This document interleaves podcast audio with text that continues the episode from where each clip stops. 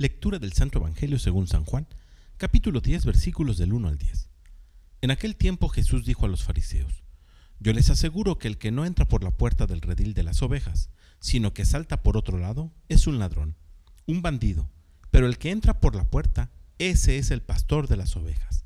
A ese le abre el que cuida la puerta y las ovejas reconocen su voz. Él llama a cada una por su nombre y las conduce afuera, y cuando ha sacado a todas sus ovejas, camina delante de ellas y ellas lo siguen porque conocen su voz. Pero a un extraño no lo seguirán, sino que huirán de él porque no conocen la voz de los extraños. Jesús les puso esta comparación, pero ellos no entendieron lo que les quería decir. Por eso añadió, les aseguro que yo soy la puerta de las ovejas. Todos los que han venido antes que yo son ladrones y bandidos, pero mis ovejas no los han escuchado. Yo soy la puerta. Quien entre por mí se salvará podrá entrar y salir y encontrará pastos. El ladrón solo viene a robar, a matar y a destruir. Yo he venido para que tengan vida y la tengan en abundancia.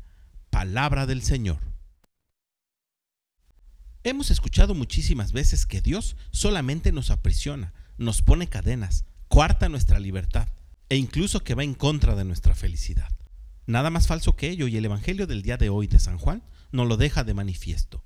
Jesús ha venido para que tengamos vida y nuestra vida sea en abundancia. Ojo, con ello no quiere decir Jesús que nuestros problemas desaparecen, que van a dejar de existir. Esta promesa nunca la hace Jesús. Pero a pesar de ello, nuestra vida será abundante. El único requisito es que sepamos que solo a través de Jesús es que podemos llegar a esta plenitud. Serán muchos los que se presenten y que pretendan que le sigamos, no solamente personas, sino modas e ideologías pero debemos descubrir que solo hay una puerta que es la verdadera, y esa puerta es Jesús. Él es el único. Solo Él es el buen pastor que nos lleva a los verdes pastos y aguas tranquilas. Escuchábamos en el Evangelio del día de hoy. Pidámosle al Espíritu Santo que nos ayude a descubrir cuáles son las puertas que se nos presentan y que sepamos discernir que solo hay una, que es Jesús, que nos lleva a la salvación. Que tengas un gran día y que Dios te bendiga.